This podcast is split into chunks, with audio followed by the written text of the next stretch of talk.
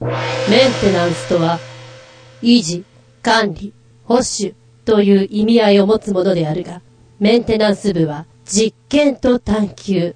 これをもとに健康管理、美容管理、メンタル面、すべてにおいての探求、模索、己にとってプラスになるであろうことを試す部である。びっくりたまげた、日和げた。番外編、その54.5。7月3日、in 熱海の宿にて、かっこ、間に合わなかった分は、後付けサクサクなので、音声が悪かったらごめんなさいね。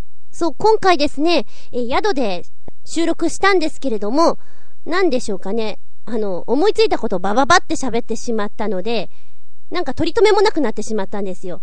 で、あ、そういえばあれも話してない、これも話してないっていうのがあったので、で、あとお便りも後からもらったのもあるので、じゃあ、電話で、めぐみはんとお話ししようかなと思って、それをやったんですけれど、その時の音声に歪みが出てたりね、ちょっと聞き取りにくい部分もやっぱりどうしても出てしまったんですよ。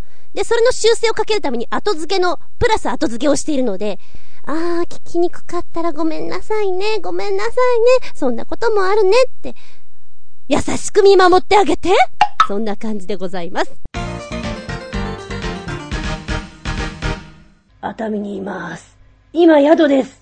お隣に人がいないことをいいことに部屋で収録しちゃったり、ねやっちゃおうかななんて思っております。はい、しばしお付き合いくださいませ。お相手は私、今日はご時起きです。厚み純です。そして、もう一方、ここにいますよ。お名前いただいてもいいですか今日は何時起きはい、今日は6時半起きです。殴る !6 時半、殴るはい、すいません。はい。えー、八方美人のめぐみです。いらっしゃいまし。はーいようこそ熱海に。私の町に違うけど。この番組は、ちょわへよ .com のご協力を得て放送しております。メンテナンス部で熱海に温泉に行こうじゃないかという企画で来たわけなんですけれども、プラス FM 熱海さんにちょっとお邪魔、プラスなんか美味しいものをということでちょっと盛りだくさんにしていきたいなと思ったんですけれどもね。はい。熱海は何回目でございますかあんまり記憶にないんですよね。ただ、小さい頃に一回行ったっていうのは覚えてるんですけど、あ、はすいいませんね、私今、風邪気味で、すごい声だと思うんです違う、酒焼けなんですよ、酒焼け。さっきね、ガブガブ飲んでて ね。そう、熱海ね、そう、さっき駅前に行って、あ、見たことある景色だなと思って、大人になってからも、一回ぐらい行ってます。デジャブではなかったと。そう来たことがあったと。はい。そうですか。久しぶりの熱海ということですけれどもね。はい。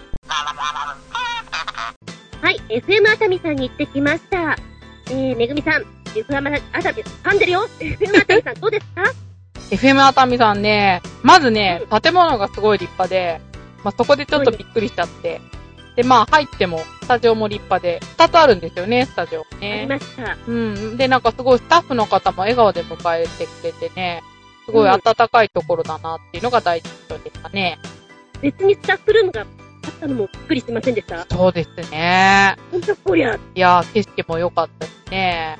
海が見えるとこっていいね。ねそうですね。えー、実際私はあの、千葉山隆弘さん、初めてお会いしたんですけれども、ーあの、見た目と、うん。喋りのトークの雰囲気は全く違いますね。違う違う。私もそう思いました、最初見て。最初にお会いした時よろしくお願いしますって名刺を渡された時に、ホットみたいだなと思ったんですよ。 ずっときちっとこなしてて、これ本人聞いて悪い気しないから大丈夫かなうん。あと、高人です。よろしく。なんかそんな感じがしたんだけれど も。まあ、男前の方でね。でも。喋ってるね。あ、はい。割と軽いノリでいけるんだなってうんいううんのは。。うん。話のわかる人ですね。うんで、あ、第一印象は、バレに出てくる王子様。タイツが似合いカそッうと。なした感じ。身長も高くて、あれ180センチぐらいあるんじゃないかな。そうですね。ううんん。、長身で。うん。なんか、おでっと姫みたいに、なんか近づいてきそうな感じがしました。 そうですね。まあ、男前の演歌の講師ですよね。まあ、あの、ご本人は時代劇好きなんですって演歌歌手なんですけれども、うそんうのん。ギャップが面白いと思いましたね。あええー、なるほど。はいはで、い。こちらの番組なんですけども、はいえー実際この、びっくりたまげたの放送があったスタートの、 7月5日木曜日、19時から19時58分にオンエア。はい。なので、もしお家にいる方はポチッと押して聞いてみてください。はい、そうですね。タイマルラジオの方で、あの、全国どこでも聞けますね。まあ、ただオンタイムなんで、その時間しか聞けないんですけど、ね、そうぜなんでひ、すよ。はい。あの、いうちらもね、いっぱい喋ってるんでね。そうですね。なんかはい騙しに行ってんだかどうなんだかって感じ で。実際ね、あの、機材トラブルがあったんですよ。で、1時間ぐらい押しちゃったのかなうんうんうん。今までやってたのが取れてなかったんですって。非常に気持ちわかります。わかりますよね。で、あの、おっしゃってごめんなさい、みたいな感じで。あの、実際、千葉山さんからメールの方いただきました。はい。えーとですね、昨日はラジオ出演ありがとうございました。負担押してしまい申し訳なかったです。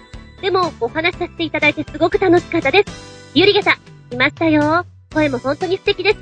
下着に盗まれた話が面白かったです。笑い。また、ぜひご一緒しましょう。ポリマーク、ばやさきろ、というメッセージいただきました。おー、ありがとうございあます。りがとうございます。なるほど。下着の話が笑った。そうなので、私も笑ったけど。 そこに注目しちゃうのもなんか、変わったとこに、えー、注目したみたいな。目の付けどころがなかなかいいですそうなんね。ですよ。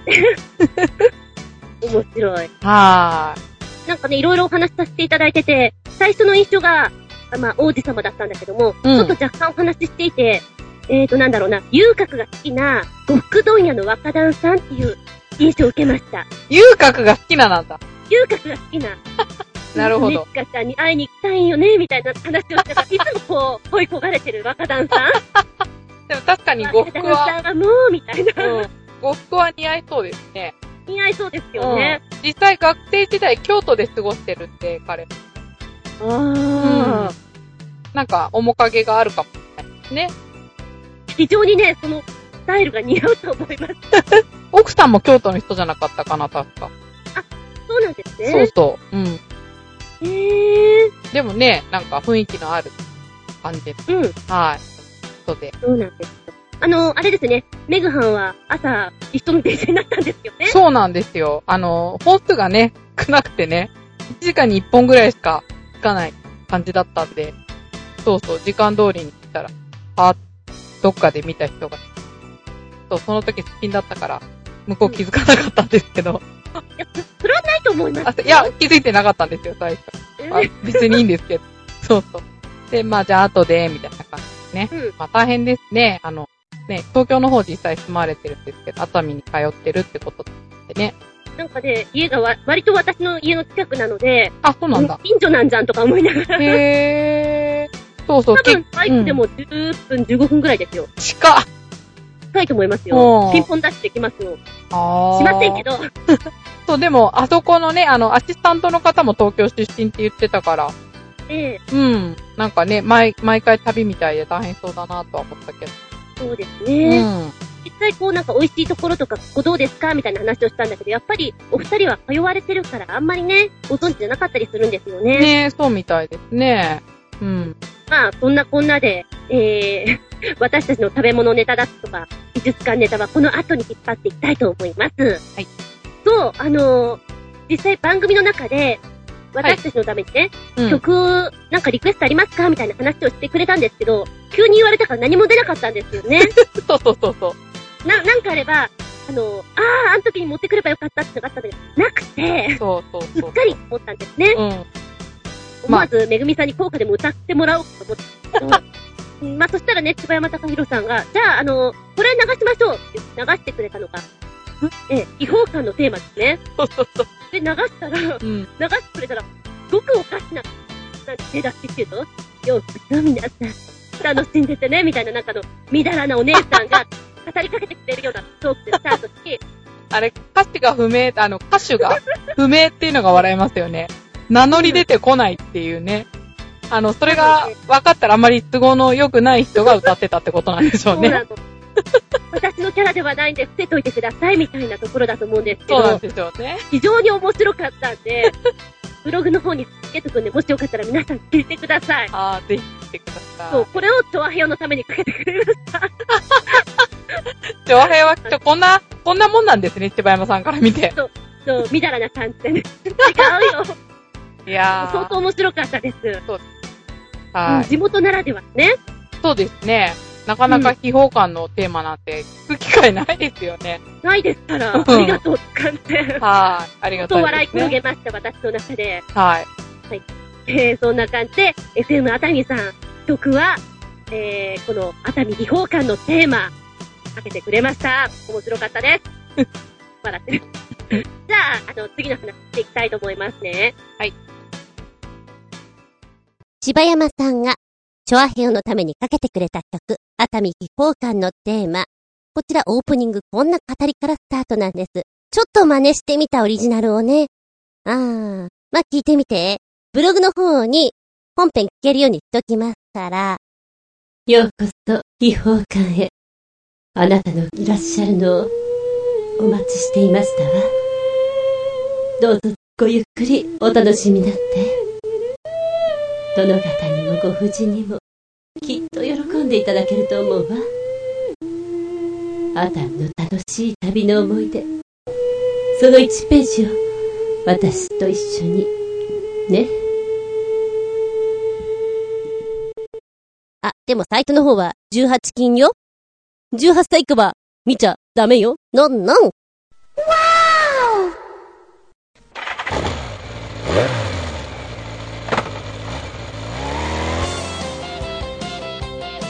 バイク、振動中物語。今回私の足は、バイク、めぐみさんは、電車ということで現地集合、現地解散。なわけなんですけれども、実際、熱海で移動手段は、私のバイクがよかろうかなということで、メットを持ってね、行くわけなんですけども、えー、私はやっぱり、高速乗ると疲れてしまうので、下道でひたすら行こうかなと思って早めに出ました。で、実際ね、うーん、あんまり天気も良い感じではなく、曇っていたので、いつもだったら、富士山を拝みながらずっと走っていけるんですけど、富士山ほとんど見えなくてね、1回 ?2 回ぐらい見たかなぐらいですね。残念です。で、えー、割と早いペースでね、進んでいったので、あ、これは9時ぐらいに下手したら熱海着いちゃうんじゃないかなと思ったんですけど、えーと、小田原過ぎたぐらいから、まあ、眠いなっていうのもありつつ、トイ、トイレこういう時にトイレ行きたくなったら困るよなってチラッと思ったら、すごく行きたくなっちゃってね、ト、トイレ、トイレ、トイレ、トイレ、トイレさっきから入れるとこないな。コンビニもない、ガソリンスタンドもない、うーんと、ファミレスとかもない。こういう時どうするのかなやばいなやばいやばい、やばいよやばいよ。もう私の中で出川さんがずっと走ってました。いろんな小人の出川さんになって。やばいよやばいよやばいよやばいよまあ、あの、 ギリギリのとこでファミレス右つけた。あーただしな、割と地方になると、ファミレス朝からやってないんですよね。パッと見て、なんか薄暗い、やってないかおい、人がいるセーフみたいな感じで入れました。まあそこで30分ぐらいですかね、小休憩入れて、よし、じゃあここから眠気も覚めた、トイレも行った、改めて行こうか、っていうことで行きまして、えー、現地に向かったわけなんですね。で、熱海なんですけども、結構山あり、谷ありじゃないんですが、あ山道が割と多いんですよね。で、私たちが移動しようかなと思ったところは割と、うん、登りが多かったりするので、あ、これはバイクで行ってよかったなと。徒歩だとね、相当しんどかったと思います。ただし、新班のバイクに、えー、私はバイク乗るので、実際私が着ていたのは、もう秋の装備、冬の装備に近いものを持っていました。で、着てんのと別に、厚手の上着と雨具と持って、で、パソコンとか持ってたりするんで、結構いつもお荷物なんですよ。で、そこに、後ろにめぐみさん乗りますよね。で、めぐみさんも自分の荷物持ってますよね。見た感じ、あのー、東南アジアの人ってバイク乗るときすごいことになってるじゃないですか。それな、どんだけ荷物乗っけてるのっていう人になってました、私たち。でパワー大丈夫かなと思いながらね。えー、コーナーとか曲がるときに、やっぱりちょっとね、ハンドルが曲がりにくいんですよね。特に、左ですね。左の時に、うわ、曲がりにくいわ、大回りしちゃった、ごめんっていうのが何度かありましたね。で、上りの時にはやっぱね、大丈夫かなっていう心配がありまして、下りの時には、全体重がちょっと腕にかかってきて前のめりになるので、逆に怖かったです。ああ、なるほど。タンデムってこういうところに怖さがあるんだな。で実際私たちが泊まったお宿がですね、メインルート135、それから熱海ビーチラインとの間にあるぐらいなんですよ。なので、えー、ちょっと段差があって崖を降りるような感じぐらいの、急な坂道を降りていくんですね。で、宿の人に最初に言われたんです。急な坂道があるので気をつけてくださいと。で、パッと見たとき、うわ、これ大丈夫かなで、やっぱり心配になりましたよね。で、私一人だったら多分これは、あのー一番最初にね、不安感があったら上にバイク止めとこうかなと思ったんですけども、やっぱめぐみさんもいるし、宿の前に止めときたいなっていうのがあるじゃないですか。気合を入れていきますけど、何かあったら滑るんじゃないかなとかね、いろいろドキドキしたものは感じますよ。で、今まで宿に他のところ泊まった時に、そういう道もあったところもあるんですね。その時にすごい滑ったんですよ。ただそこは、ちょっと砂道っていうか砂利道に近い感じだったんで、で、バイクも400で大きくって滑りやすかったのかな足つきも悪かったんで、そういうのもあったんですけど、やっぱね、その頃の恐怖感があるので、非常に怖かったです。で、登りの時も、これだけの荷物を持って、ひっくり返らないもんかと、ドキドキしながら、わーわー言いながらね、運転していったんですけど、おかげさまで私山道のターンでもだいぶ慣れましたよ。えー、めぐみさんは酔ったって言ってました。そうだろうな。あとね、ちょっと私の気遣いも足りなかったんですけど、えー、初日の時に、まあ夜ちょっと移動する時にね、上着を貸してあげればよかったなと、大丈夫かなと思っていたんですけど、やっぱりちょっと温度が寒くなってきたので、そこのところは気遣い足りなかったなと思いました。で、実際今回はメンテナンス部で動いたんですけど、あのー今回の山道の雰囲気とかね、めぐみさん、2回目のタンデムなんですよ。タンデムで、あんな感じの山道を行くのはなかなか冒険心をくすぐったんじゃないかと。なんかイメージとしては冒険部にいらっしゃいでしたよ。雰囲気的にはね。はい。まあでもね、バイクで移動してると練馬ナンバーでしょおー、そっから来たんだみたいにちょっと驚かれるのもありつつ、しかも我々すごい荷物で、家で可愛いみたいな感じでね。通常タンデムだと男女で乗ってることが多いので、 女同士でなんでそんな大荷物よという。不思議な目で見られながら移動しました。バイク珍道中物語。雨が降らなくてよかったなと。もっとピーカンだったらね、よかったんだけど、あと、まあ、具合がね、あの、お互いにあんまり良くなかったっていうのもあるんですけども、熱海というと夜景が綺麗で有名なので、えー函館に続いて、熱海のこの作りっていうのがですね、上から見下ろすような感じで夜景がとても綺麗なんですよ。ちょっと夜景がね、バッチリ見れるところに連れてってあげられなかったのが残念だなと思いながらも、また次の機会に、ぜひ、夜景を見たいなと思っております。バイクに長時間乗るときに、コーヒーをあんまり飲んじゃダメだ。トイレに行きたくなる。トイレに行きたくなる。トイレに行きたくなるよ。でもトイレなかったらどうするよ。困っちゃう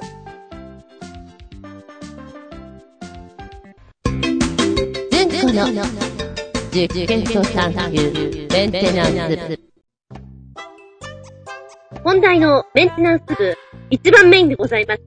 お風呂、森の城ビーイングという、トータルビューティーパというところに行ってきたわけなんですけれども、えー、こちらのご印象はどうですかめぐみさん。えー、っとね、まずね、あの、すげえ山の中で、そう、まず、行くまでに酔いましたね。そうなんですね。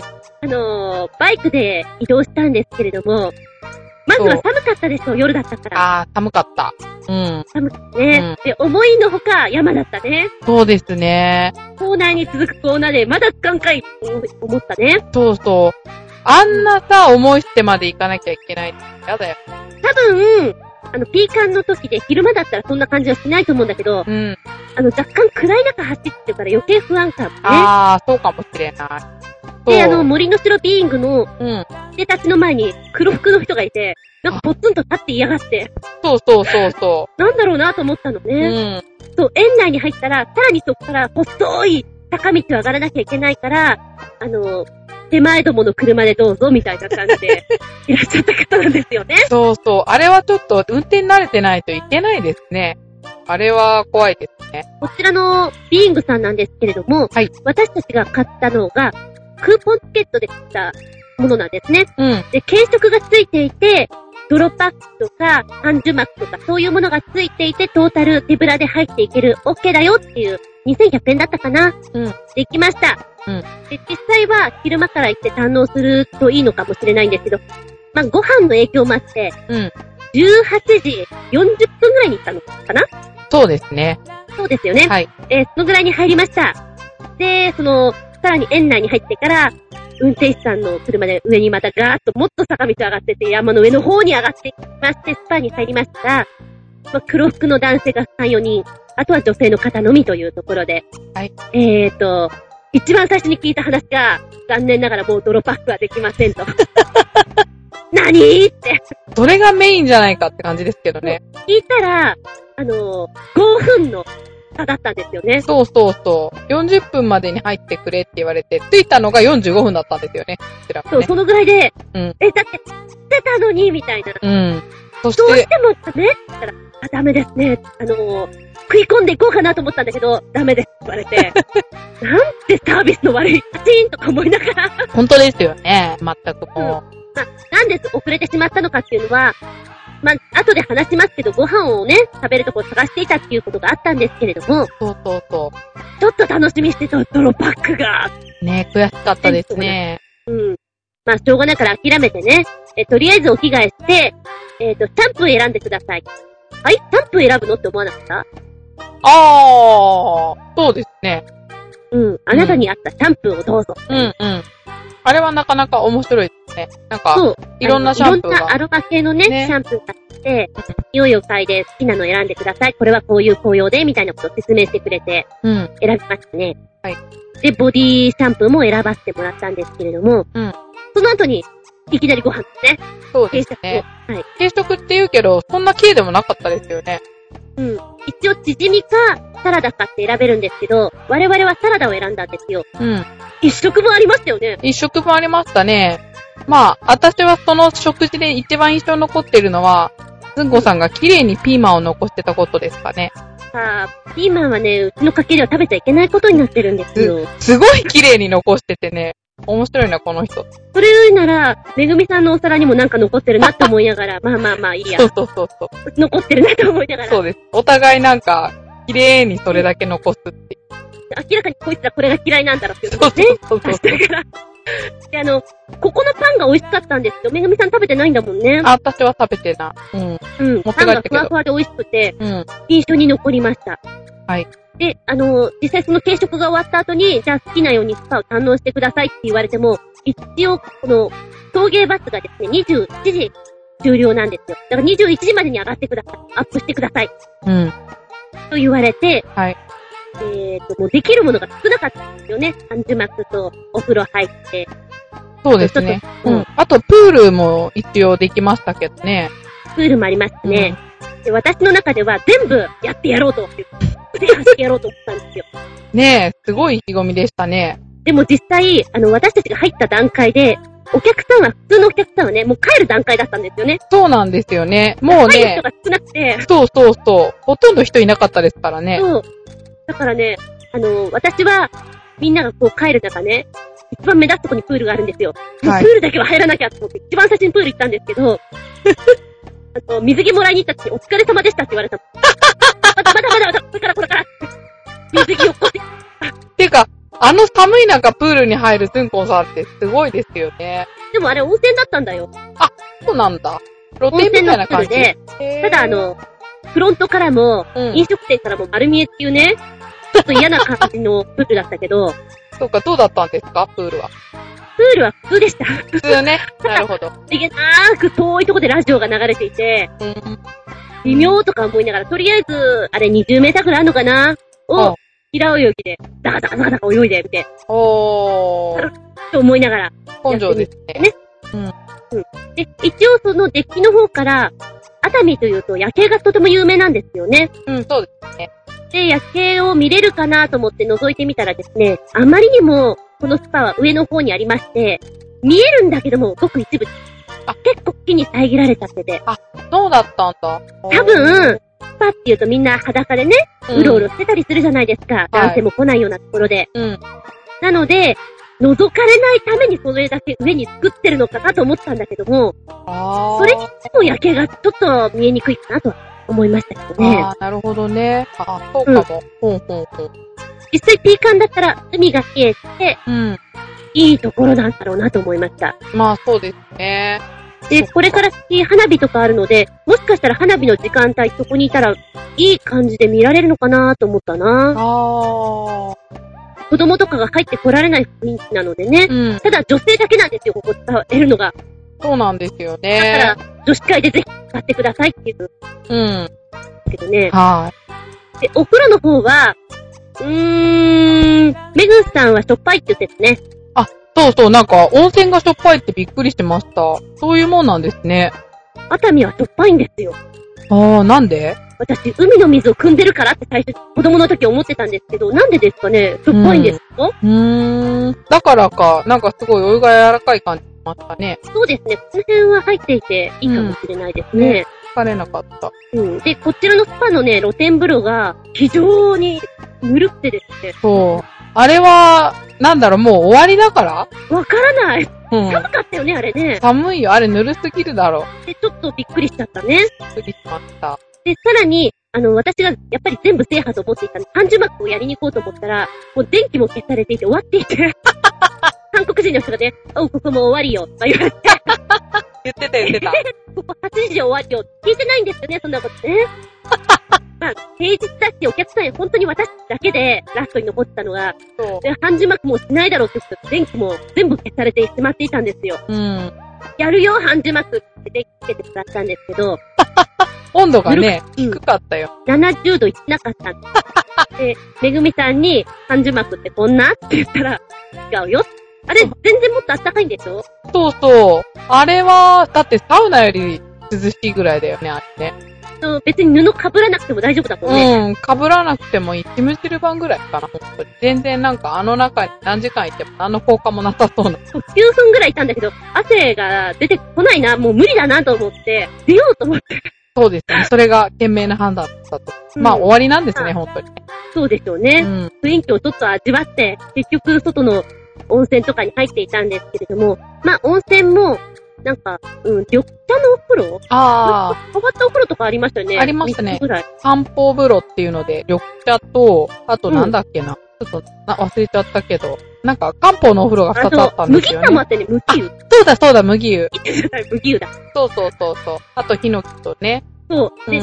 私はこの麦のやつが一番熱いなと思ったんだけど、うん。暑かった。あ熱れかったよは。ね。なんか熱いかぬるいかしかないのっていう、なんかちょうどいいのがあんまりないなと思ったんだけあ、ど。確かで、に。うん。あと、あれですわ。このマシンの方にあったやつも乗ってみたんですけれども、えーと、ランニングマシンと乗馬のやつあ、乗ったんですか乗りました。あ、どうでした乗馬のやつはね、聞いてんだか聞いてないんだかわかんないけど、やってる自分がおかしい。 ずんどうこさん、じょ、乗馬は初ですか初ですね。そうなんだ。うん。これ、。三半期間悪い人は多分酔いますよ。ああ、まあでも慣れればそんなに。某冒険部の、うん。のび太くのび太んくんがうん。酔うと思います。あ、のび太くんは酔うよ。だってしょうがないもん、のび太くん。って思って、はい。ジンが一個買って、えっ、ー、と、酸素カプセルはいはい。あれあったよね。あ炭素カプセル。あ、まあこれ有料ですけどね。1時なんか間そんなのもあっ5000て円。うん、あったあった。もうちょっと早めに行って反応したいなと思いました。そうですね。もうちょっと早く行けばいろいろ楽しめたから残念でしたね、基本。えー、我々ができなかったのがよもぎ虫と、うん、プロパックと、うん。そうですね。ままあ、ちょっとあ、炭素は有料ですね。よもぎ虫も有料でしたね。残念な感じはしましたけれども、はい。まあ、ここでめぐみさんも面白い体験をしたようなので、はい。あ、そうでしたっけええまあ、それは、あの、一番最初に収録させていただいた方に入ってんで、あ後ーほどそ被うかせておきますよ。はい、お願いします。私、あの、最後の最後に、はいあの、ボディローションを、はい悔しいからたくさん塗ってったんです よ。はい。すっごい匂いするんですけど、ええそしたらなんか、そこの社長が飼ってる犬が、ずーっと私についてき て、おめえ匂うなって。そう、しかも結構でかい犬で、うん。どうしよう怖いなと思いながら。あれはゴールデンとか、モード系みたいな。そうそうそうそう、ラブラドールとかその辺だよね。そうそう、だから多分しつけされてんだろうと思って、お座りお座りって何回も言ってんのに全然座ってくんなくて、あー、ローションつけてたからか。多分そうですね匂いにすごい惹かれたんじゃないかな犬の嗅覚って。あれすごかっ人間のた。 2000万ぐらいですだって、うちらが普通に歩いてても匂うのにうさ、ん。あの、どんな匂いかっていうと、ちょっとね、ヤンキーな姉ちゃんの香り。そうそう、ヤンキーの車みたいな、ね。そうそうそうそうマンゴーココナッツっていうう。ん。甘い香りなそのう。そうそう、多分あれにやられちゃったんです。的に。ね。犬にモテたってしょうがないのにさ、 なんだよ。なんかね、私が夜景を撮ってたんですよ。で、ふっと後ろ見たらね、向こうで、おっきな声で、待てお座りお座り待てお座りっていう声が聞こえてきて、そうそうそうそう。あたあたしてたもん。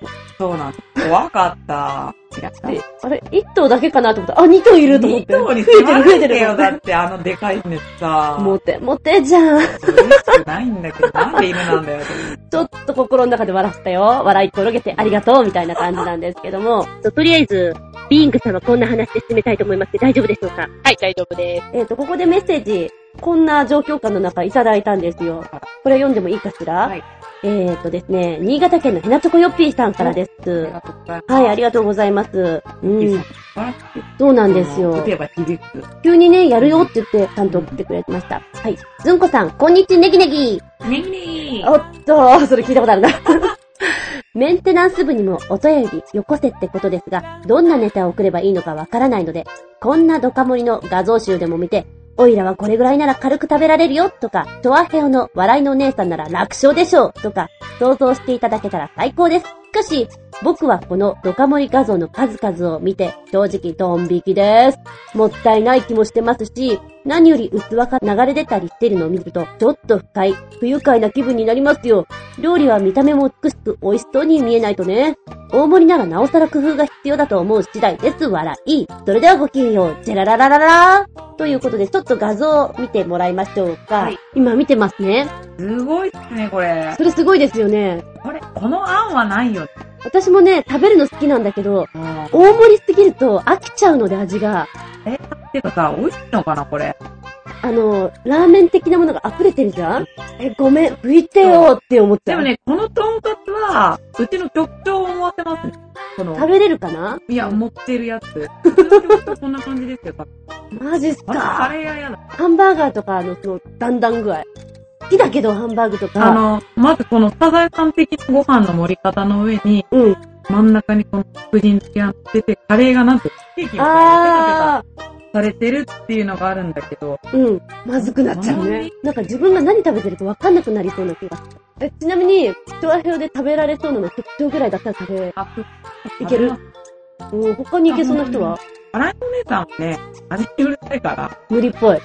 量が、おー。私もそれはちょっとね、飽きるから無理。あの、味変を一つずつしていいんだったら、あれだけど、このソフトクリームだってさ、コップよりソフトクリームしてんじどう、どうしたいのって感じだよね。まあでも見てる分には面ゃん。白いけどまあね、よく見つけます。カフェマージョリーのこれすごいな、オムラ、うわいいのかなあの美味しかったら食ギべャル曽根的な人だったらいけるんだろうね。そうです。何を、な、もう何をやりたいのか本当わかんないんだけど、ちょっとまあでも面白いかなまあ、って話い題う。作り。うん、そうね。これ私の方のブログにもつけときますんで、もしよかったら見て、おーと思ってくれ。これ局長食えるのかと思っていただけたらと思います。はい。じゃあ、そしてもう一丁。えー、あなたが今気になっている自分のメンテナンス方法とはえー、に、何が気になるかというと、だんだん髪が薄くなってきているようなので、近い将来確実に剥げるって心配でしょうね。早く絶対に髪が生えてくる。気配薬発売されないかな今テレビで発宣伝しているやつってやらせくさいもの、笑い。では、最後に一句読みます。さい中。ずんこと笑いはコースト風呂。メンテナンス、効果はあったかなかっこ。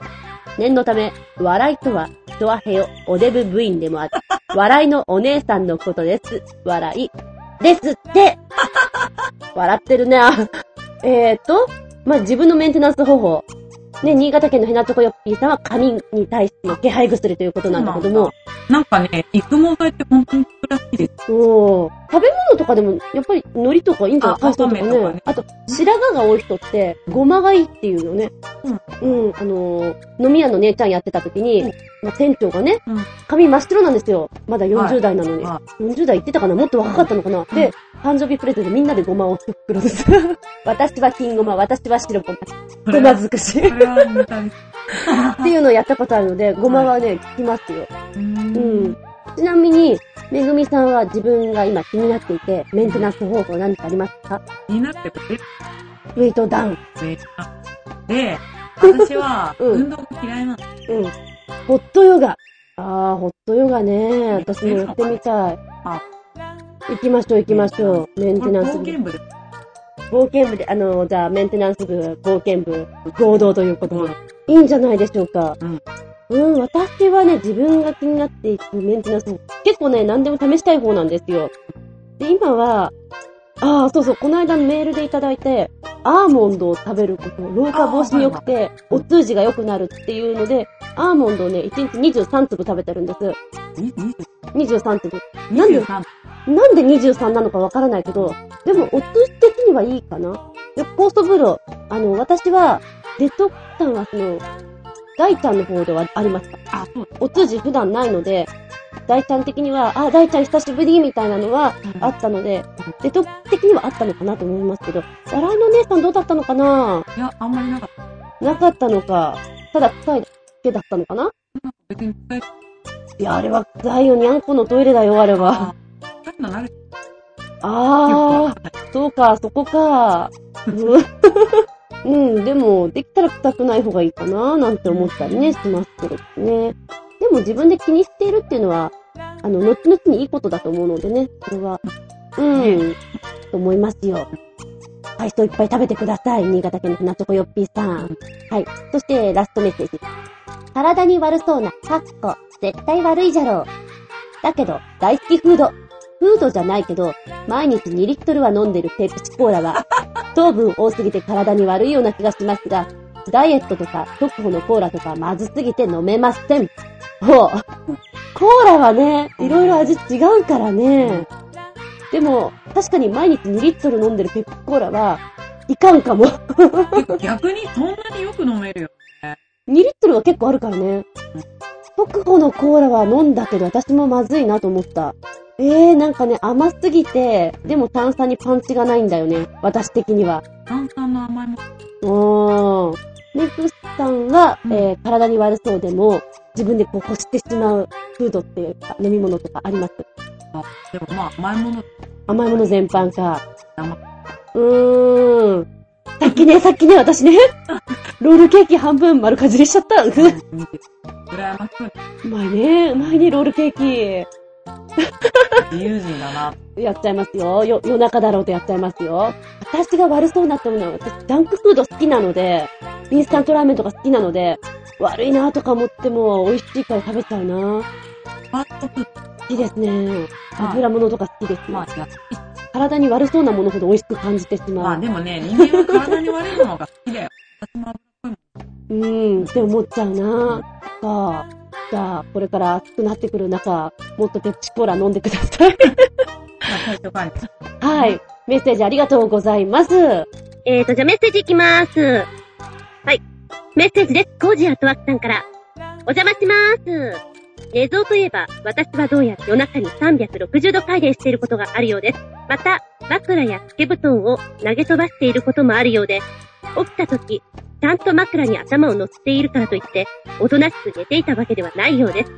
これは、うつらうつらと目を覚ました時に見える天井の角度が様々なので、多分、間違いないところです。寝相以外では、片迷惑なのですが、いびきと歯ぎしり。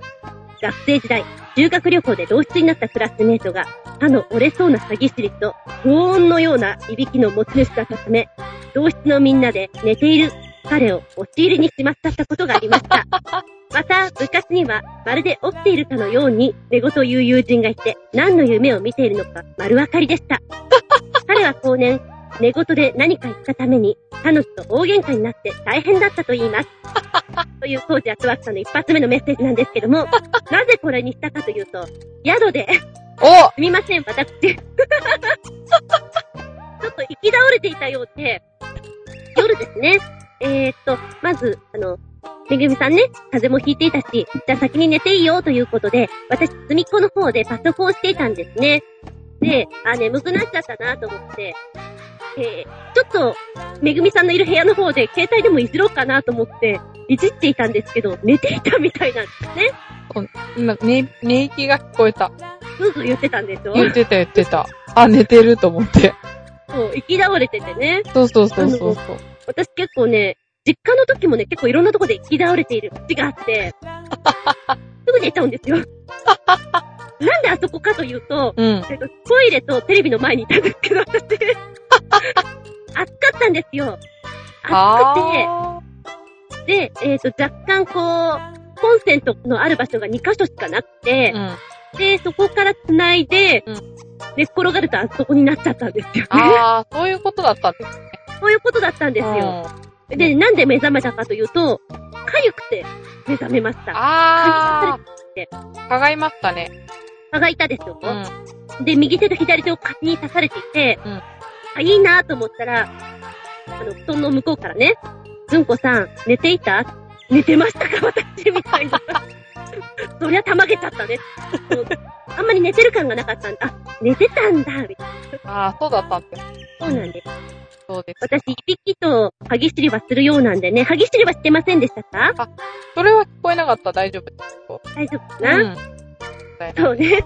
で、あのー、その後は普通に寝たんですけども、めぐみさんがなんか怖かったんだってそうなんですよ。なんかね、ずんこさんが猫でも連れてきたのかなっていう思うような物音がずっとしてですね、怖くて眠れなくなっちゃ って、で、私は何したかっていうと、電気をつけたんです。ま ずうんそして、友人をに電話して、うん夜中の3時か4時ですか。巻き込んでずっと、明け方の5時過ぎまで電話で話したっていうあれ、5時過ぎか。私ね、何度か目覚めて、あ、電話してるなと思ったのよ。あ、そうですか。そう、だから、うんひどいですなんか独り言よねにし。ては、うん変だなっていうテンションだなとは思いつつ、あ、電話か、みたいな。そう、怖いから寝てる人の横で電話をするっていう大迷惑ですよ。ごめんな私さね、い。寝てる時は全然気にしないから大丈夫。あ、そうです。そう、悪かったなと思いながら。まあちょっと怖さに勝てなかったんで、そう、電だ話っを。て電気ついてんの、朝起きてから気づいたもん。あ、電気ついてるじゃん。あ、それならよかったです。大丈夫でそすう。うん。怖い時も全然起こしてくれて構いませんよ。ね、そう、起こそうかと思って、でも、ズンコさんって何回か呼んだんだけど、起きないん で。で、電話あ作の、戦もっにと。激しく起こしてね。あ、そうですか。はい。あのね、あの、ちょっと、深く寝る方なので。そうなんだなと思って。いや、うんさすがに揺さぶって起こせないから、私も。それでも起きなかったら怖いよね。うん、すごい怖い。そう、だからそう思って電話したんです。起きなかそれっも起きなかったら怖た。い起よ。きなかったらどうしようと思って、そう、なんか怖いと思うと、ずっと怖いじゃないですか。わかるわかる。そう。あれ、次の日家帰ってもなんか怖かったですからね、寝る前。マジにちょっと、ちょっとおかしいですね、私。まああ、ーそんな。でも、あるそういうのが、宿とか行ってね、私もあんまりそういうの感じない方なんですけど、うん。もしここにお札とかがこう、どっかに貼られてたらどうしようかな。あ、それは怖い。ねえ、 そういうの思っちゃう。うんで、あの、泊まったお宿なんですけど、ちょうど、まあ、次の日に着いた崖の上に立ってるような感じじゃないですか。そう。あれはいろんな意味で怖いですね。で、あの、お部屋にカゴがあって、そこにロープと軍手があったのは、あ、何かあったらこれで、てめえらで逃げろってこと だと。よく気づきました。そこうれ。で、そう、崖を降りろと。あ、なるほどね、みたいな。いや地震とか、なかなかそれ降りられないと思うけどね。ー、なんか、っていうか、降りろって言われてもって感じですけどね。本当に。でも、あのロープは多分そうです。まあそうですね。だからそれをね、あの、部屋のね、客がすぐ見れるところに置いとくっていう何の説明書きもなしにね。そう。見る人が見たら怖いよ。ね、うん思った。ね。うん。うん、ちょっとね、そう、なんか、怖い、怖い宿ですね。そうですね。で、あの、コージアトワクさんのその寝相に絡めて、今の話をしたかったんですけれども、コージアットワークさん。寝相すごいんですかあー、聞いて聞いてあのー、ちょっと寝相悪くてにゃんこが一緒に寝てくれなかったんですけど、3、4日したら一緒に寝てくれるようになりました。やったね、よかった。冷房つけるともっと仲良しになれるような気がします。いや、それは置いといて、えー、360度回転。あのー、見ていたいですね。どういう風に回転していくのか。暑いから、こう、ゴロンとしながらどんどん変わっていくのかな。時間経過にしたらどんな感じなんでしょうか。寝返りをすごく打つ人とそうでない人いますからね。ちなみにめぐみさんは、まあ、うつらうつらだったのかな。あんまり寝てないっていう感じもあったんですけど、ほとんど微動だにしておりませんでした。私私は熟睡すると微動だにしません。ただ、行き倒れは、たくさんします。歯ぎしりああ、昔はしたって言われたな。今はね、えーと、うん、いびきかな。ね、寝言はあんまり言わないかな。いびきはね、花粉症っていうのもあるし、なんか最近しょっちゅう風邪ひいてるんですよ。アレルギー性なのかどうかわからないんですけど、おかげさまで、グーグーです。グーグー。存在感のある寝方をしております。まあ、でも、あれよね。男の人の勢いってっていうのかなあの、グワーっていうのは、掃除機が入ってんじゃないかと思うぐらいびっくりするときありますね。お前に玉げた。げた5つやるぞみたいなね。ところないでしょうかえないよくおじさんはあるんですよ。でもあれね、お尻に入れちゃったのはすごいね。本人気づかなかったですかあー、 起きた時びっくりだよね。え、真っ暗みたいな。僕ドラえもんみたいな。お尻寝ちゃったみたいな。素敵、こんなことしてしまうのは。え、さらには、うん、あの、寝言を言っていて、それが全部何を言ってるか分かってしまうという方ですね。こういう方たまにいますよね。私の知り合いにもいます。で、役者さんだから妙に滑舌良くてね、なんか状況が浮かんじゃうぜ、みたいな。前にお話ししたかな移動してるのが、まあ、ロケバスなんですけども、ロケバスで寝ていて、ロケバスで休憩に入るところから、まあ、どうやらラーメン屋さんに入って何を注文したかっていうのが全部、こう、寝言で言ってしまったというね、方がいらっしゃいましたけども、今お元気なんでしょうかいびき、寝言、激しり。寝ている時は無防備だから、もういろいろちょっと面白いよね。私もいろいろ面白いことやったらごめんなさい、みたいな感じです。えっ、と、コージアトワクさんの続けてのメッセージなんですけど、はい。えーあなたが今気になるメンテナンス方法は、岩盤浴のようなもの。なぜようなものかというと、日没頃、河口の護岸で温まったテトラポットのコンクリートに寝そべっているだけだからです。涼しい潮風とコンクリートの暖かさが、なんか体にいい感じがします。多分、ちょっとは遠赤外線も出てるはずだし、お岩盤浴のようなもの。なんか気持ちよさそうですね。なんかね、うん。自然から得られるそういうエネルギー的なものっていうか、暖かさはいいですね。うん。ああ、なかなかそれは真似したいですね。でも、うん、確かにようなものっていう感じだから、暑くはないんだろうな。日向ぼっこぐらい。うん。たまに私岩盤浴行った時に、ぬるい、本当に温まらないところがあるんですよ。あ、そうなんですか。えー先ほど言ったビーイングさんみたいな、あの、そういうやつじゃなくて、うん本当に岩盤浴であったかいのを売りにしてるくせに、ぬるいっていうのね。へえ。それって悔しくないですかいやー、てか、文句言いたいですよね、お店にね、これ。何汗、汗出ませんねみたいうん。な。熱くもないけど、みたいな。へえ。それダメですね、岩盤浴。ダメでしょダメです。はで、その時もやっぱり、あの、他の友人を、こう、ちょっとね、誘って、岩盤浴体にいいから行こうよって、まあ、今やってるメンテナンス部と同じようなことをよそでやってたんです よ。い。はい。で、連れてったはいいけど、ここ、すんごいぬるいんだけどっていう、ちょっとショックな状態で、あー。ごめん。手の無駄遣いしてごめんってなった。まあでも、当たり外れってあるんですね。あります、ありいます。。そっか。それこれ聞いてる岩盤浴関係者の人いたらね、その辺はちょっとしっかり温度管理してもらいたいですね。本当ですようね。ん。ずんこさん悪くないですよ、それ。そうですよね。はい。えー、そして、えーもう一つのメッセージ。体に悪そうだ。かっこ、いや、絶対に悪いでしょ。でも、大好きフードは、コーチェットワークさんの場合、アメリカ製のベーコン系のジャンクフード。確か、ベーコンに衣つけて、揚げたような白物があったのですが、これ、体に悪そうですよね。美味しかったけど。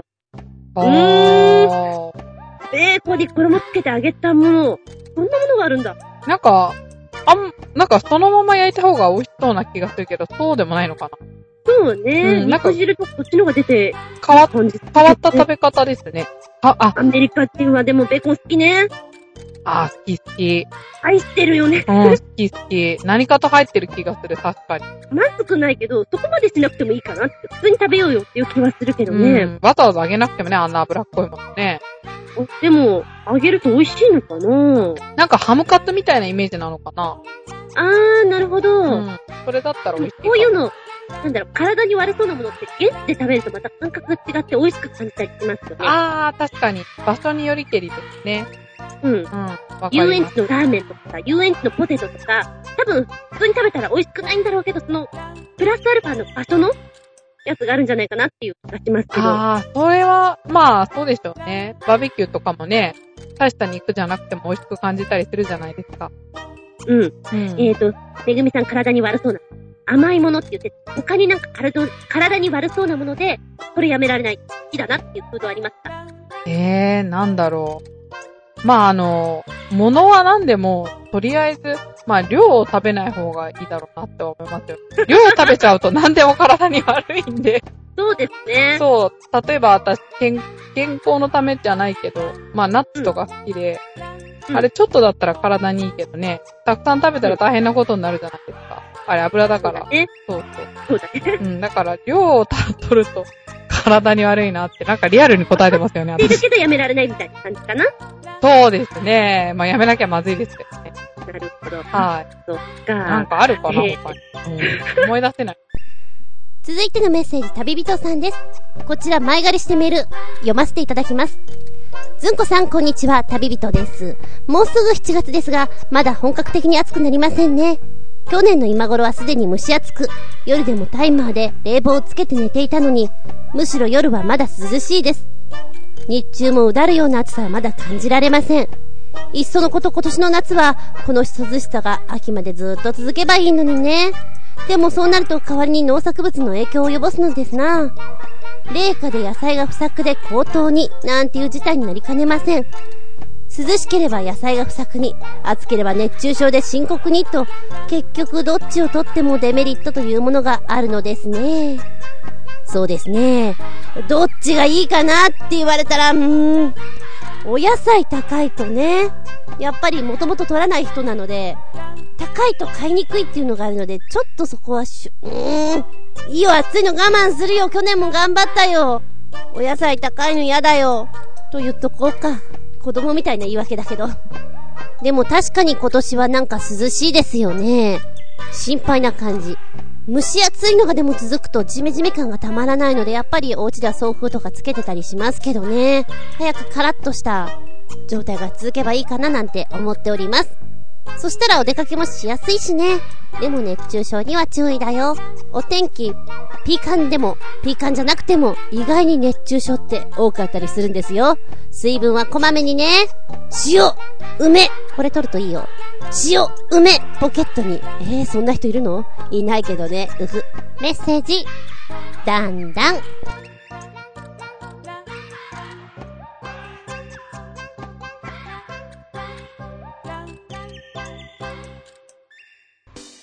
びっくり、たまげた。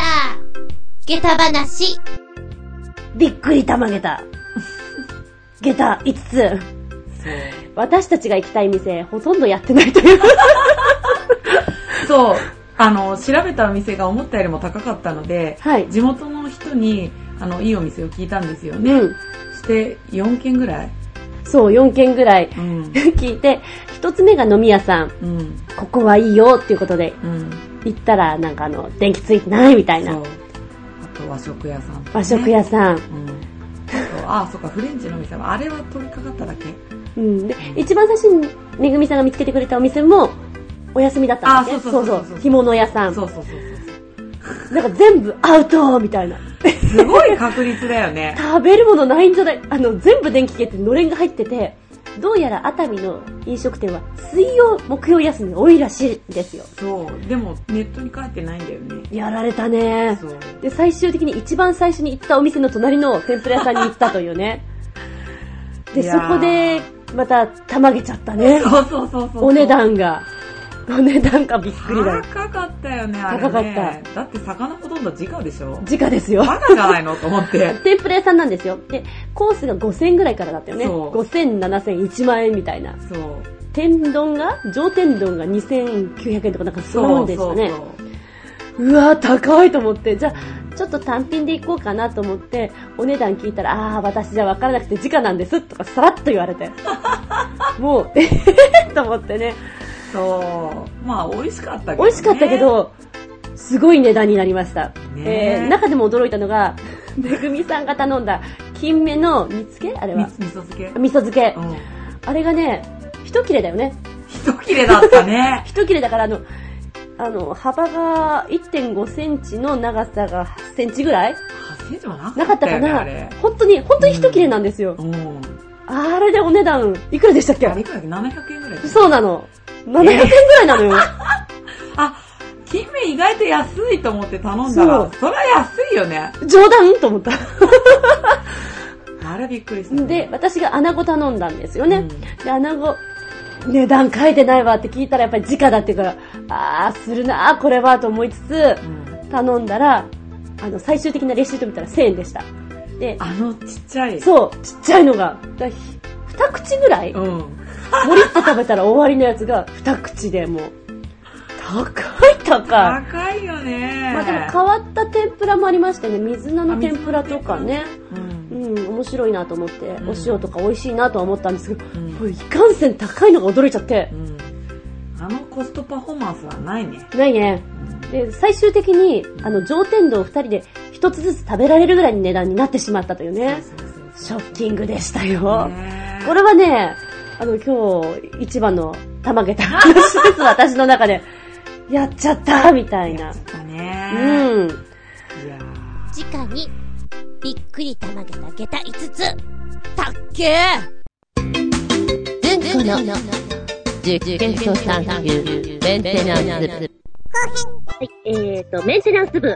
心と体といろんなことをメンテナンスということも含めまして、先ほどは体のメンテナンスで森の後ろビーイングスといったお話。続いては、心の方ね。まあ、脳みその方なんですけども、ちょっと、健やかに行きましょうということで、美術館巡りしてきました。イイエーイ。エーイあの、めぐみさんが一番小躍りしておりましたけども、 小躍りしていた割には、一番行きたかった美術館、はい。なんて言ってたっけモア美術館あ、そうそうそうそう。したら、ど違んどんうんだよね。 ?MOA そうそうそう。こんなの知るかよって感じですけどね。最初に我々知らなかったんで、うん FM 熱海さんで生成されたんだよね。そうなの。これからどこ行きますかモア美術館ですって言ったら、あ、違うんだよって言われて、放送中 に。そうそうそう。まあだから、あの FM 熱海行かなかったら、うちら一生モア美術館と思ってましたよね。どう考えてもモア美術館だようね。ん。そこちらのう。うん。 MOA 美術館なんですけども、実際行こうと思っていた日にちが木曜日に行こうと思っていたのが、休みだったんですね。ええしょうがないから、収録が終わったすぐ後に行ったんですよね。そうなんです。まあ、ビーイングに遅れたのはそういうことだったっていうね。そうなんですよ。私のせいなんです。とかはい。今被っちゃったね。ごめんなさい。はいえーと、こちら入った印象、どうですかああ、モア美術館ね。あ、違う。MOA 美術館 ね。いやー、なんかすごかったですよね。まず最初に、どれだけ続くんだっていうぐらい、ものすごい長い階段を何度も何度も登っていくっていう、あれ5回ぐらい繰り返したかな。あれ、すごいね。うん、なんか、長田町のあの階段をいくつもいくつも組み合わせたようなものがあって。でも、あの空間、すごく私好きよ。ねえ。ダメになってるんだけど、ライティングを水色の世界、ちょっと暖色系の世界でこう、いろいろされてて、うん。で、若干こう、どっかに音が流れてるのが、なんかね、海の中からイメージしたような、あ、もうこっから芸術始まってるね、みたいな空間だったよね。うん、本当綺に。麗に言うと。ほん あ本当に本当に。まあだから、美術館自体が芸術作品みたいな感じですね。うん。なんかもうそこに入ってくる段階でね、子供のようにテンション上がっちゃいました、私なんか。そう。ね、両脇がエスカレーターで、真ん中が階段なんですけど、まあ、うんずんこさんは真ん中の階段を勢いよく登ってって、あっという間に、あのーまあ、第一段階の、あの、上の方に、たどり着いて、まあ、そこで私はずんこさんの写真撮ったんだけど、いやそうー、なんか全体像の写真が欲しいなと思って。そう、男前でした。あんな階段、あの勢いで走ったら、皮肉になっち ゃうよ。で、えーこちらの美術館なんですけども、やっぱりめぐみさん的にはこれを見とけっていうのはあったんでしょそうですね、あそこ国宝が3つあるんですよね。野々村認定のと、あと、購買か。あ小型氷。あと一つなんだっけおっとっとっと、 なんだっけとか言って忘れてる。なんだって言ってるよ。なんだかちょっとごめんなさい。忘れちゃったんですけど。そう。で、まあ、やっぱみりツボですか気になったのもは。う、ね、まあ、そんな陶器そんなに、正直そんなによく知らないんだけど、まあ、やっぱ国宝だから見ときたいなと思って。だってもうました呪よ文のように、国語、国語って言ってたもんね。そう、なかなかね、あのああいうね、個人所蔵のというか、ああいうのある珍しいですからね、多いなぁと思って。作品も、有名なのも結構ありましたよ。モネの。そうですね。うん。モネの作品とか、あとは、うんなんなんだろかう。これ教科書に出てたよねとか、なんか懐かしいなさ。そうそうそう。名前がちょっとすぐ思い出せない。エンプラントさんとかね。ああ、そうです。エンプラント。自画像とかもあってね。あって。うん。初めて自画像を見たけど。そう、だから、あのーそんなに興味なくてもね、わかりうん、わかるような。空間が楽しいと思いますね。そうですね。で、やっぱりなんかそういう、なんか景色の綺麗なところで、こういう風になんか改めてこう、向き合うっていうのが、なんかいいものになるんじゃないかなと思って、あー、はいメンテナンスに。そうですね。なんか、あのーまず人も少なかったじゃないですか。うん。うん、だからなんかゆっくり鑑賞できたっていうのも大きいですしね。あの、でもね、めぐみさんが見ていて、私が見ていて、その後におばちゃん集団がいたの。ああ、いたいた。うおん。ばちゃん集いのな の。このツボがね、この景色がね、とかでもずっともう言ってて。あ、そうなんだ。。へえ。おばちゃん集団が多かった気がする。そうね。なんか、どこ行っても、おばちゃんが多かった気がするけど。うん。で、私、このなんか美術館で見ていて、なんかタイトルの付け方とかって面白いなと思って、ああ、例えば私がね、一番ね、おーと思ったの。まあ、おーって、まあ、全体的に思ったんだけども、うん。なんか、猫の絵っぽいので、うん。大猫がいて、下に小さい猫が4匹ぐらいいるのね。うん。なんだこれ猫だ、大猫だなとか思いながら、タイトルを見たら、大サーカスって書いてあったんですよ。へえ。うん大サーカスを表してるのか、うーんって思いながら、ちうん。ょっと私の中でう、ん。今子供たちにいろいろ教えてるので、うん。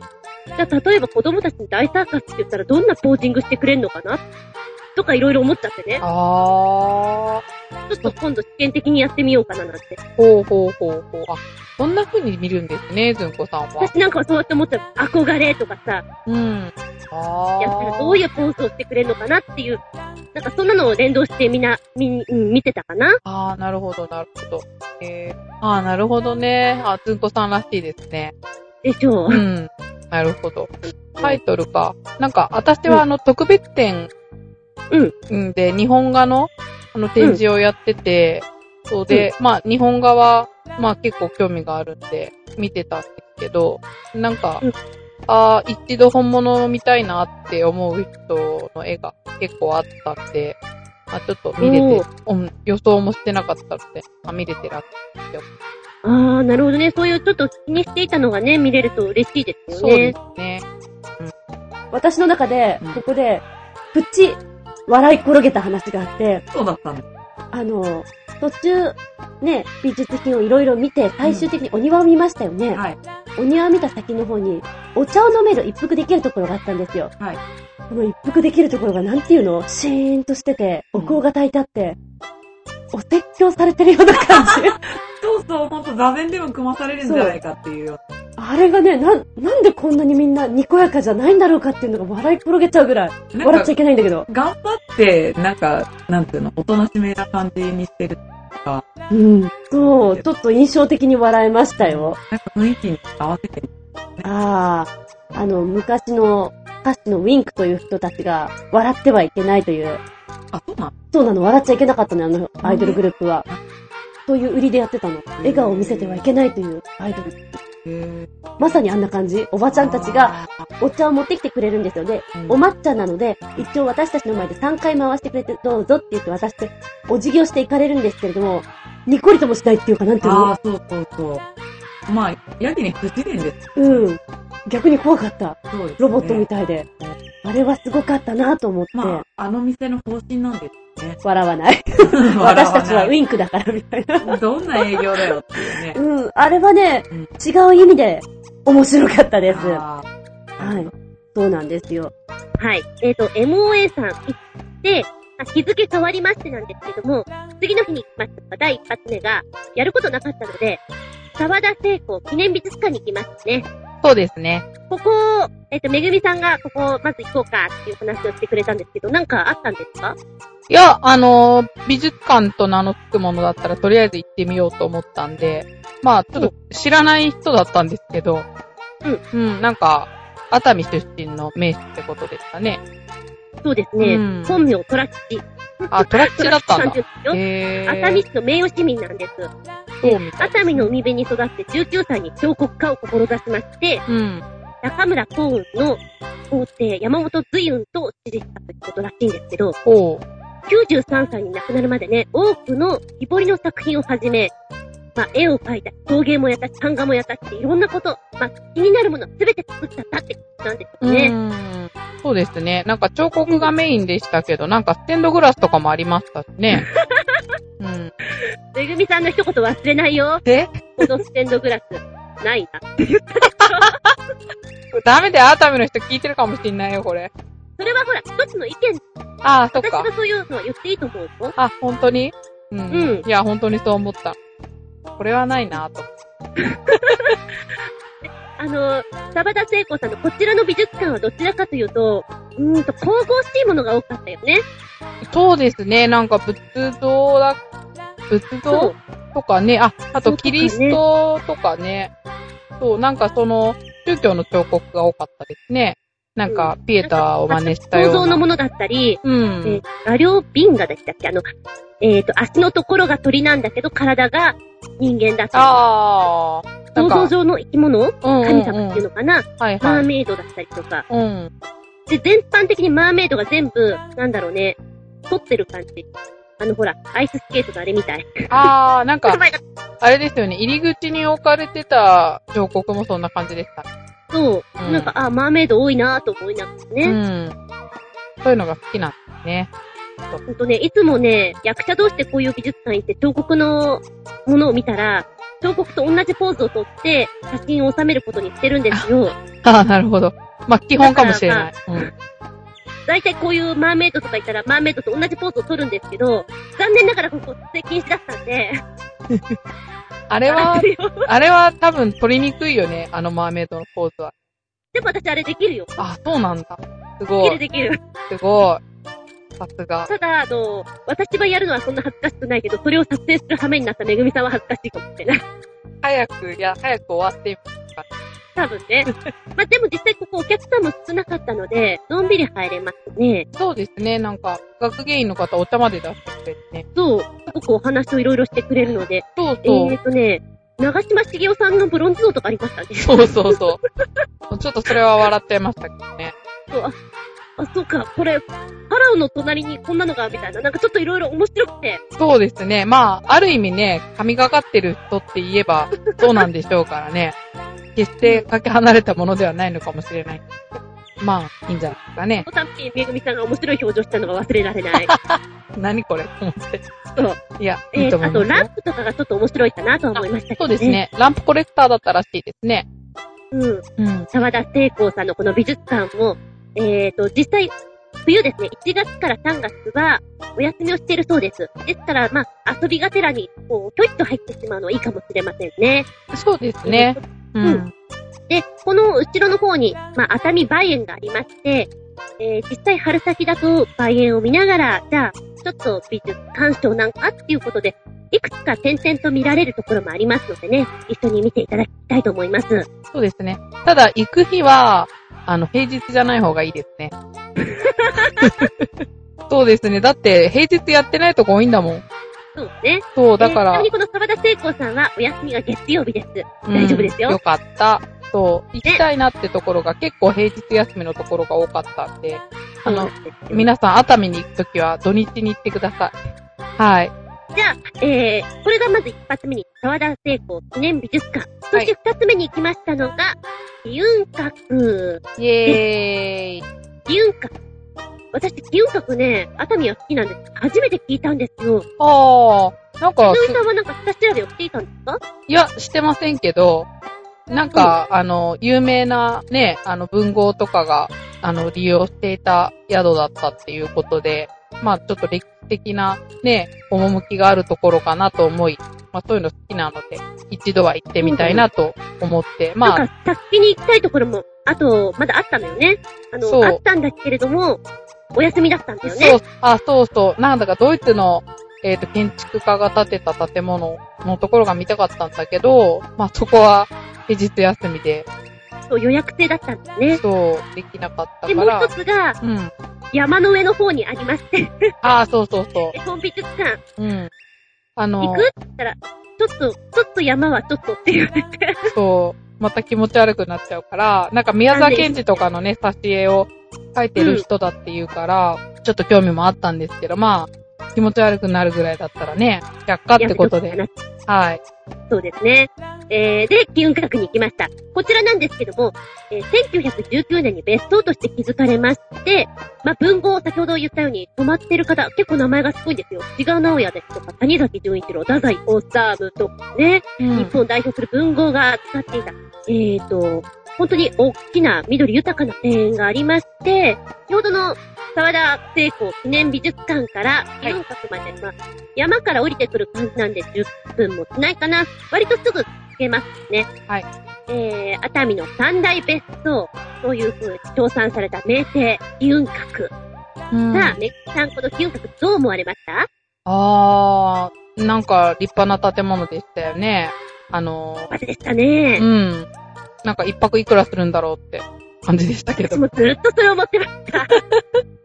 3万じゃ無理だな。うんもっといくか、ねやだとか思いながら、それずっと思ってました。ねないんや、からしい話そう、でも、ロビーとかもすごい立派で、なんかね、あのー文豪が使用した部屋とかもあって、その、ええなんだっけ、太宰治が自殺の3ヶ月前に、あそこで執筆してたとかね。ありますうね。ん、だから、なんか生々しいですよね。本当にそんな感じで。うん。で、あの、それぞれのお部屋にガイドさんがついてるので、あの、女の先生みたいな感じで、これは、このランプは、とかいろいろ説明してくれるので、うん。結構楽しめると思います。うん。なんか、建築好きな人とか、多分、面白いって思うんじゃないかな。私すごいテンション上がりましたよ。うん、テンション上がってた。つんこさん。あの、窓ガラスのところ、歪みが面白いなと思ってね。ねそう、明治時代の建築ってね、大体ああいう感じですけどね、うん。古い建物。まあ、そうそうそう。なかなかね、時代を表していて、面白い。もしよかったらね、こちらも行ってみたら、のんびりできると思います。そうですね、多分そんなに混んでないだろうから。うん、そう ね。はい。で、 三つ目に来ましたのが、創作の家ですね。はい。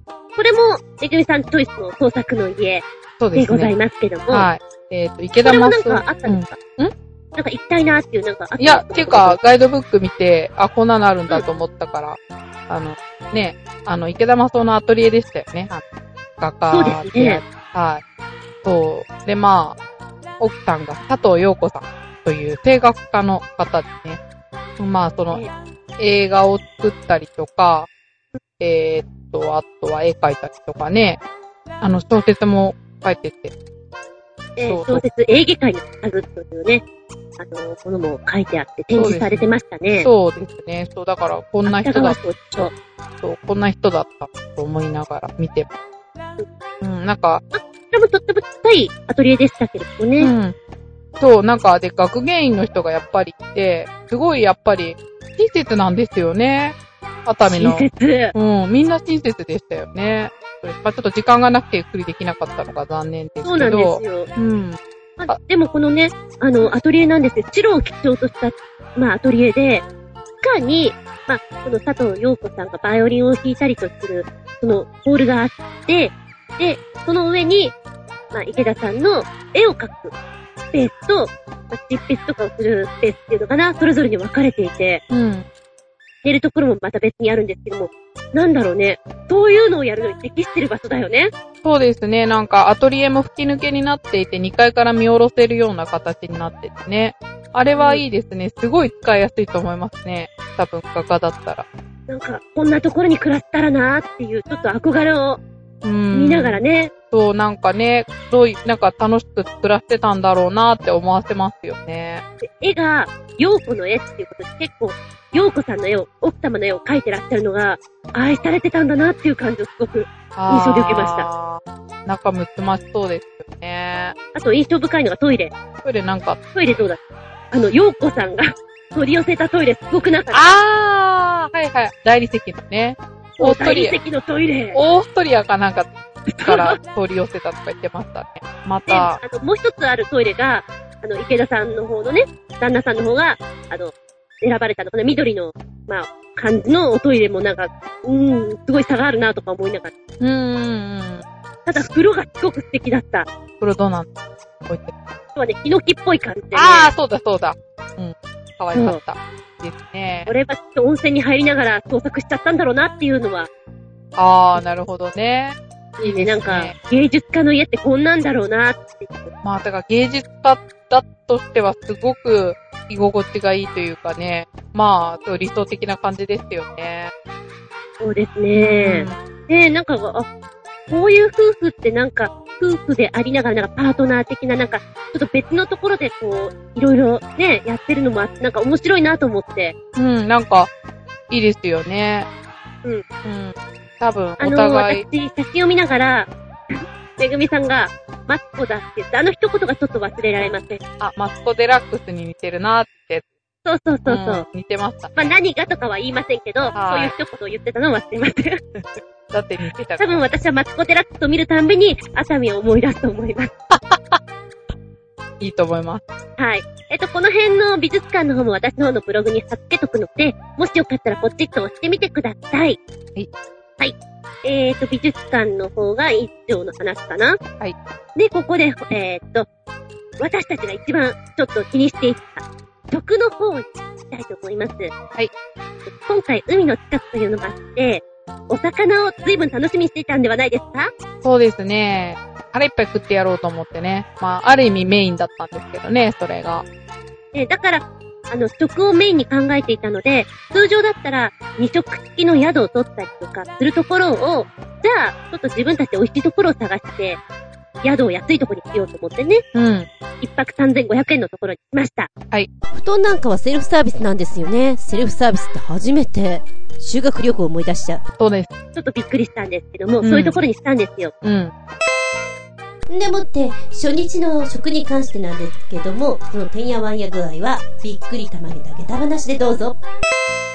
美術館とかちょっとのんびり見すぎてしまって、そうそうえそうー。創作の家をラストに、うん。 1時10分に、めぐみさんがね、はっお昼がって言ったんですね。そうそうそうそう。お昼が間に合わないかも。そガう。ーン。 2時までっていうね。ランチ2時までだったんですね。こっから真鶴のその知らないところに移動して、ちょっと探したりして間に合うかな、どうかな。二日目のご飯もまたしても、みたいなのありましたね。なんでそういう、なんか全体的にそんな感じの旅でしたよ。本当にご。飯に関してね、そうそうそうそうそう。やったーみたいな、そう。なんかもうお土産とかじゃなく、とりあえずこのご飯をお魚、抑えなきゃっていうのがあって、はい。そっから慌ててバイクでまた移動したんですけども、うん。どうですかタンデム随分慣れたんじゃないですかそうですね。とりあえず、まあ、道もそんなに山道とかでもなかったし、うんうん、なんか、食べたい一心だったんで、あの時は、大丈夫でした。そうです。で、は2時に、あの、本当だったら閉店のところ、我々が入ったのは1時45分ぐらいかなそうですね。ギリギリでしたね。入っうんて、えーっと、お待ちかねの、私は刺身定食で、めぐみはんが、金目鯛その煮付けの方を頼んで、う。うん。ボリューミーでしたね。すごいですね。あれはそのお店の名物だったみたいですね。非常に味も良くてね、新鮮だし、うん。これよこれってちょっと思いましたね。ね金目があの値段で食べれるってすごいです。千、二千、二三百円じゃなかった1000あ、円違う、千でしたね、円だった。うん。そうだそうだ。そう、だって私の刺身定食が千三百円ぐらいだったそかうら。うそうそうそう。なかなかだってね、金目、だって最初の干物屋で金目で3000円ぐらいで売ってたのね。そう。3000円だもんね。ねえ、だからやっぱりちょっと、あのーマニアックなんでしょうね。うん。でお店も、えー、テーブル席があれ3つぐらいあったかな ?2 つ ?3 つ二つ。だよね。うん。なんかとてもコンパクトな店なんですよ。そうだ。から知ってないといけないのかなっていうところもあるんですけど、うん。評判もいいらしくてね。そうですね。だから、もうおすすめ。うん。あそこは絶対、真鶴行ったらあそこに行ってほしい。ね。美味しかうっん。た。あれだけ食べに行くのもありかなっていうぐらい美味しいなとは思いました。ただああ、そうですね。人の価値ありますよね。若干、こう、電車で行った場合には、そこから真鶴の漁港っていうのかな、そこまで行くのに距離があるので、うん。タクシーなりなんなりを使わないとちょっと行きづらいかなっていう場所ではありましたね。そうですね。なんか坂も多かったしね。うん。やっぱりなんか乗り物じゃない。イカがすごく気になりまああ、美味しいんでしょうね、きっと。すね。ただ量が多いかなと思いながら。うん。何人かで行った方がいいってことね。そう、あれはね、4人ぐらいって行ってシェアするのが一う番ん。追いついかもしれませんね。いろいろ食べれてね。うんうん。まあ、お刺身も新鮮で美味しかったし、金目もそうで、そう、いろんなアラとかも一緒に出してくれる。うん、サービス良かったですね。トータル的に今回、えー、一応健康と美ということで、森の城ビーイングさんに参りました。はい。そして、えー、精神的な脳のリフレッシュということを含めまして、美術館巡りをしてみました。はい。で、まあ、食はいろいろあったけれども、とりあえず食べま した。ケーキなんかも食べてみました。お、食べましたね。このメンテナンス部の活動、いかがでございましたかいやーもう満喫しましたね。バイク満も、喫しましたうん、バイクも便利だなぁと、ちょっと、うんこんな感じなんだっていうのが、私も今回初めて経験できて、非常に有意義な旅で、いろいろわがままを言ってくださって、ありがたかったですね、ずんこさん。いえいえいえいえ。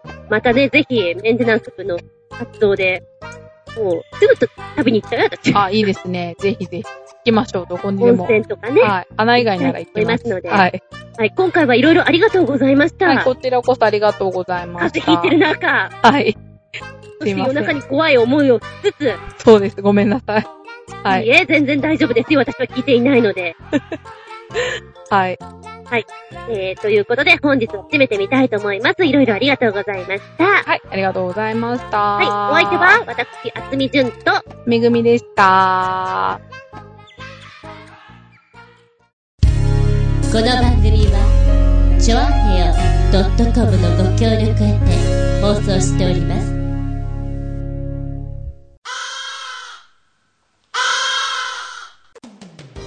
はい、今回も長々とお付き合いありがとうございました。ただ、聞き苦しいところありまして申し訳ございません。次回は7月10日本編入ります。7月10日本編です。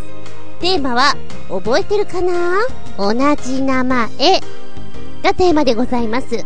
クラスや会社、病院でも同じ名前の人、同姓同名あったりしますよね。メールアド取得、ハンドルネーム、あれいつも使おうと思っていた自分の名前、同じ人が複数いるみたい。使いづらいなぁ。など、あるエリアに行くと、あ、ここ知ってる。地図を見ると、お、ここ、あそこと一緒の名前じゃん。なんて、同じ名前を見て喜ぶ。そんなことないですかテーマは同じ名前でございます。ああ、そうそう。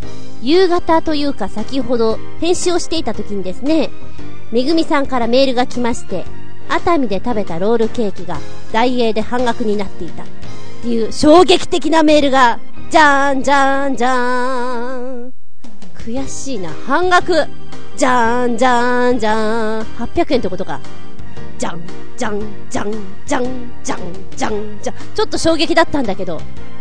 だっていたばっかしだし。まあね、でもし、まあまあ、プラスに考えると、工場で食べたやつは出来たてでした今包んでくれたのを食べたからふわふわ感が違うんじゃないかと思っておきたい 思っておきたい実際買って宿のこう冷蔵庫に入れてて次の日に食べた時のねしっとり感がちょっと変わっていたのでやっぱり当日に食べた時とうーん日付がちょっと経った後の感じは違うんじゃないかと思いたいプラス思考だから多分皆様のお近くでもあのロールケーキは食べられるんだな。キー悔しい。まあ、しょうがない。では次回は7月10日、日付が変わるその頃に、お相手は私、熱海に入ると、厚みの携帯ほぼ県外。県外、県外、ああ、使えない。厚み順でした。見舞い、聞く舞い、話す舞い。ずんこの話も、もうおしまい。